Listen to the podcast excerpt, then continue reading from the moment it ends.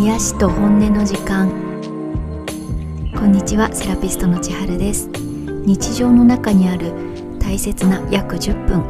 癒しと本音について何気なく考えてみる時間です。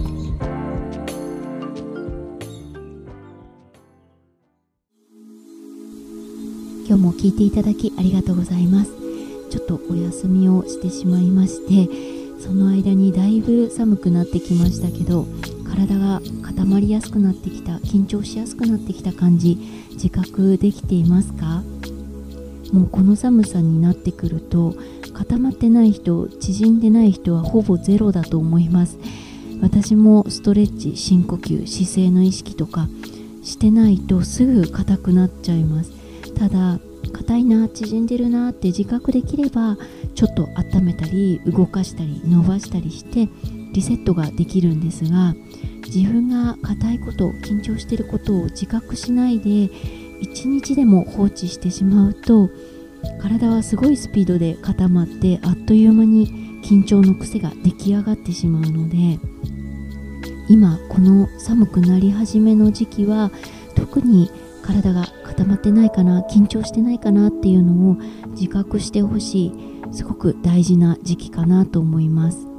それで前回前々回ともう分かってるよって言われちゃいそうな一般的にも大事と言われてきたことをストレッチ深呼吸姿勢運動日常の動作とかいろいろお話ししてきました。私は日常セラピストの仕事ですごく肩が凝ってるとか疲れが取れないとか腕が上がらないとか何か体の不調が起きた状態の方とお話しすることが多いんですがほとんどの方が体の歪みかな？これは年齢かな？ある日突然不調になったとかあの自分の手には負えない原因を話されることが多いんですよね。けど大体の不調は前回前々回お伝えしたストレッチ深呼吸姿勢運動日常の動作とかをよくよく振り返ればちゃんとどこかに原因が見つかるんですよね。でもそういうストレッチ深呼吸姿勢運動日常のこととか振り返って原因を探したりそこを改めていく作業ってまあ地味だし地道な作業だしパッと一発で不調が良くなるわけではない。だから原因は歪みかも原因は年齢かもって思った方が楽といえば楽なんですよね。しかもあなた歪んでますとかこれは年齢によるものなのでプロじゃないと直せないんですよって歌って客を集めてるサービスも世の中にはたくさんあって あの原因が自分の手には負えないものだからって思わせてしまうことと原因はもうプロじゃないと直せませんって言ってサービスをするそこの需要と供給がすごく合いやすいんですがそういうふうに自分に起きている不調は自分には手に負えないことが原因なんだって考える癖ができてしまうと自分のことをちゃんと振り返って考えるっていう習慣がなくなっていくんですよね。何か不調が起きました。さあどうしよう。原因は何？って考える時に自分のことを振り返る作業はあんまりしないまま、まあ、よくわかんないから多分自分には手に負えない原因があるはずだってそわそわモヤモヤしてそれで外に助けを求めて結局自分の生活を振り返らないまんまで誰かに楽にしてもらえたからこれで OK っていうことを繰り返す。これ続けてたらどんどん自分って何なのかが分からなくなっていくし自分を知ろうとも思わなくなっていくと思います。辛くなればなるほど自分が分からなくなって自分で何にもできないって思い込んでしまう。これってある意味認知症のルーツにもなり得るんじゃないかなって個人的には思っています。以前病気になった方の痛みのケアについてちょっと教わった時に痛みの評価を患者さんに0から10の段階で表してもらうっていうことを聞いたんですがもし自分が病気で急に痛みがある状態に陥った時に0から10段階で痛みを表してくださいって言われたらどうかなって考えてみたんですけどその時いきなり10段階で自分の痛みを伝えられるかなって考えたら普段から自分のこと考える習慣がない場合に10段階のどこですかって聞かれても痛くなってるし辛いし難しいだろうなと思いました。私個人的には小さい時からすごい苦しい時にオーバーに訴える癖があるので多分そう聞かれてもいやいやもう痛くてもうずっと10ですって言っちゃいそうだなと思ったし自分のことをちゃんと基準を持って考えるのって普段からやらないと本当難しいよなと思いました。癒しって意味が本当人それぞれなんですよね。さっき話したようになんか不調が起きました。さあどうしよう原因は何？どうしたら癒されるんだろうって考えた時に原因は自分には手に負えない分かんないことだからこの不調に詳しい人のところに行って原因を見てもらって楽にしてもらってはい解決っていうのが癒しなのか。でもそうやって自分のことを考える習慣を放棄していたら急に病気になって痛みを10段階でどうですか？なんて聞かれてもよくわかんないと思います。自分のことを考えたり知ったりそれを伝えるのって本当習慣にしておかないと難しいことだなと思います。あとこのご時世で改めて思ったのは自分のことだけを考えるのができなくなってる人がすごく多いことです。マッサージに来たお客様にコロナ疲れとか日常の大変さとかストレスとかいろいろあると思うんですけど最近はどうですか？なんて聞いた質問に対しても結構あの世間にはもっと大変な人がいるから私なんて大したことはないと思うけどでもちょっと疲れてますとかちょっと大変ですとかちょっとストレスですとか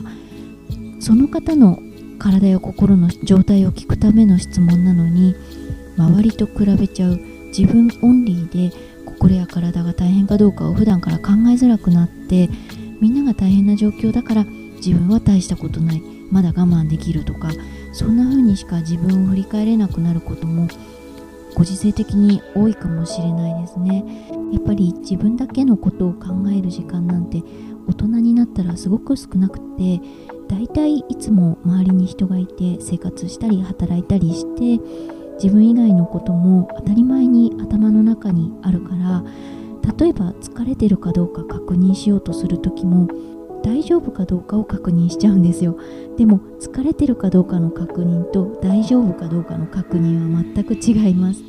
自分オンリーで考えていればちょっとでも疲れたら自覚できるけど自分以外のことが頭にあるとちょっと疲れていてもまあこれぐらいは大丈夫っていう自覚になりがちなんですよね。なので大丈夫っていう感覚は実は大丈夫じゃないし100%純粋に自分のことだけを考えていない時の方が多いかなと思います。まあ、普段はそれで仕方ないことが多いんですがセルフケアの時とかあと1日1回寝る前とかお風呂に入ってる時とかどこかのタイミングで1日1回ぐらいは改めて自分だけの心と体について考える習慣も大事かなと思います。ということでくどくどと今回も話してまいりましたが ちょっと疲れたなちょっと体が緊張してるなって時に原因がよくわかんないけど楽になればいいやって何かに速攻で頼って楽になるっていう癒しよりはもちろん人に頼ること物に頼ることも大事なんですが疲れやすい体の力が入りやすいのはストレッチ深呼吸姿勢運動日常で自分が何が足りてなかったかなってちょっとでも振り返ってその時その瞬間にほんの10秒でも1分でも何か自分のために自力で何かをしてあげる自力の癒しも大切にしてもらえたらいいなと思っています。でやっと本題です。前回前々回と体自体の緊張について体の習慣とか動きについてお話ししたんですが私の中のイメージでお話しするとですね緊張って外側と内側と芯の部分って3層になってるイメージなんですね。外側が体自体の緊張。で内側が思考の緊張。で芯の部分は心と魂の緊張です。で前回前々回の体自体の習慣や動きについてのチェックでは外側の体の緊張についてだったので次回以降お話ししていきたいのが内側と芯の部分の緊張思考と心と魂の緊張についてです。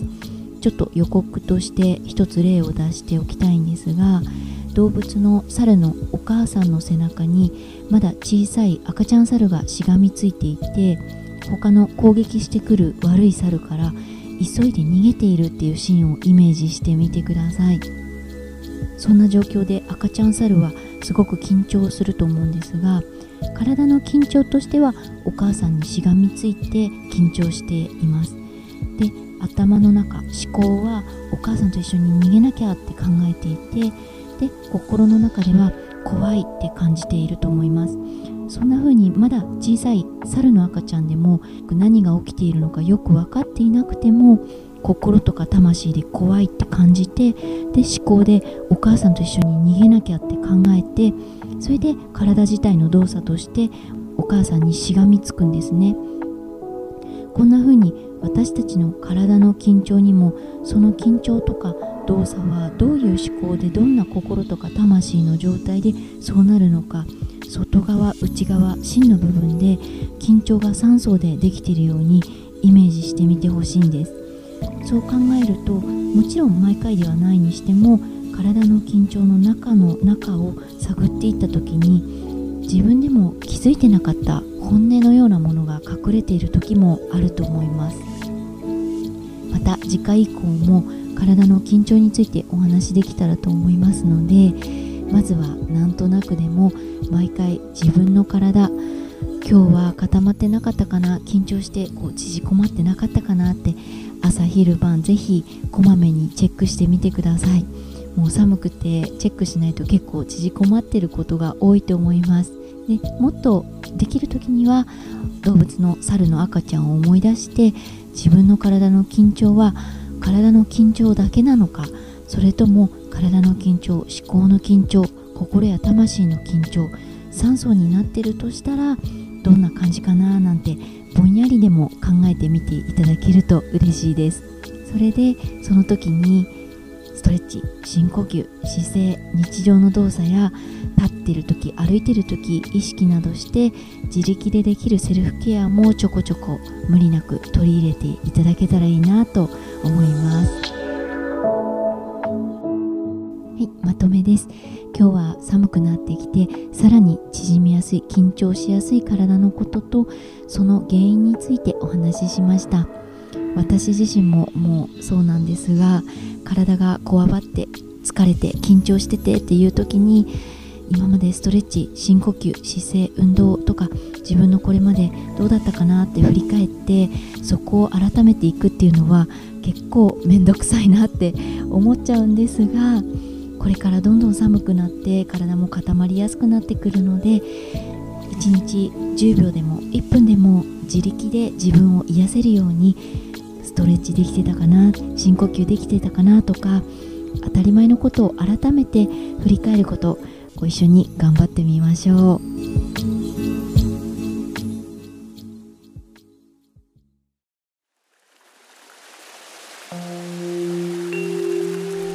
毎回最後の1分間は体にいいことができればと思いますが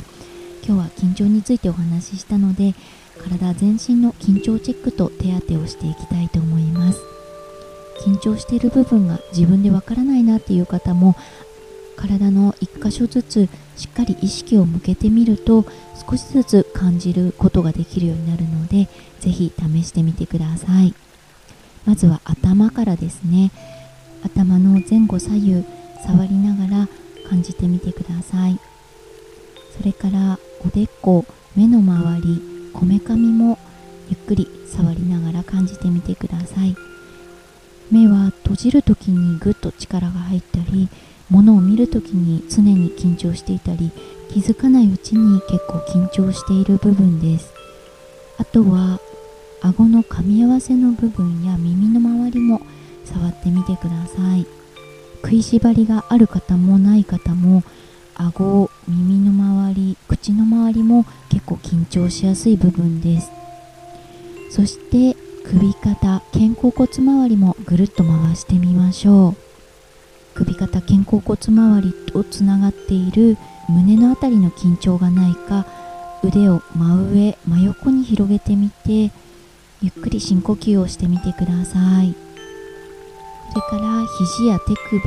みぞおち肋骨なども順番に触っていきましょう。この辺りはストレスや呼吸と深く関わっているので肘手首みぞおち肋骨触ってる間に少し気持ちも呼吸も楽になる感じあると思います。今度は腰から下ですね。腰やお尻に手を当ててみましょう。腰が反っていないか緊張していないかお尻が冷えて固まっていないか手を当てながら感じてみてください。それから足全体ですね。前もも膝周り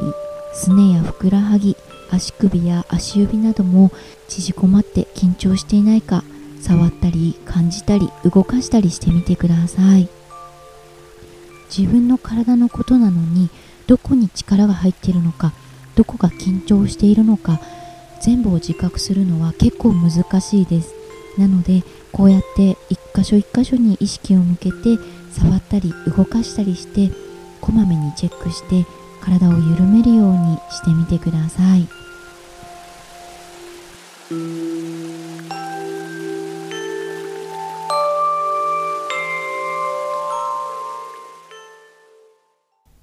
癒しと本音の時間。今日も聞いていただきありがとうございました。今日お話しした内容について何かご質問ご感想などあれば何でもいただければ嬉しいです。番組情報欄に公式 LINE ブログインスタグラムノートなどの情報を載せています。体の緊張についてはもう良くないってことは十分分かったって思われてるかもしれないんですがどうしてもちょっとお話ししておきたいのでもうちょっとあと何回かどうかお付き合いください今日も明日も日常の中に何か一つでも癒しがありますようにそして独り言でも本音をつぶやいて安らぐ時間がありますようにまた次回ご一緒できることを楽しみにしています。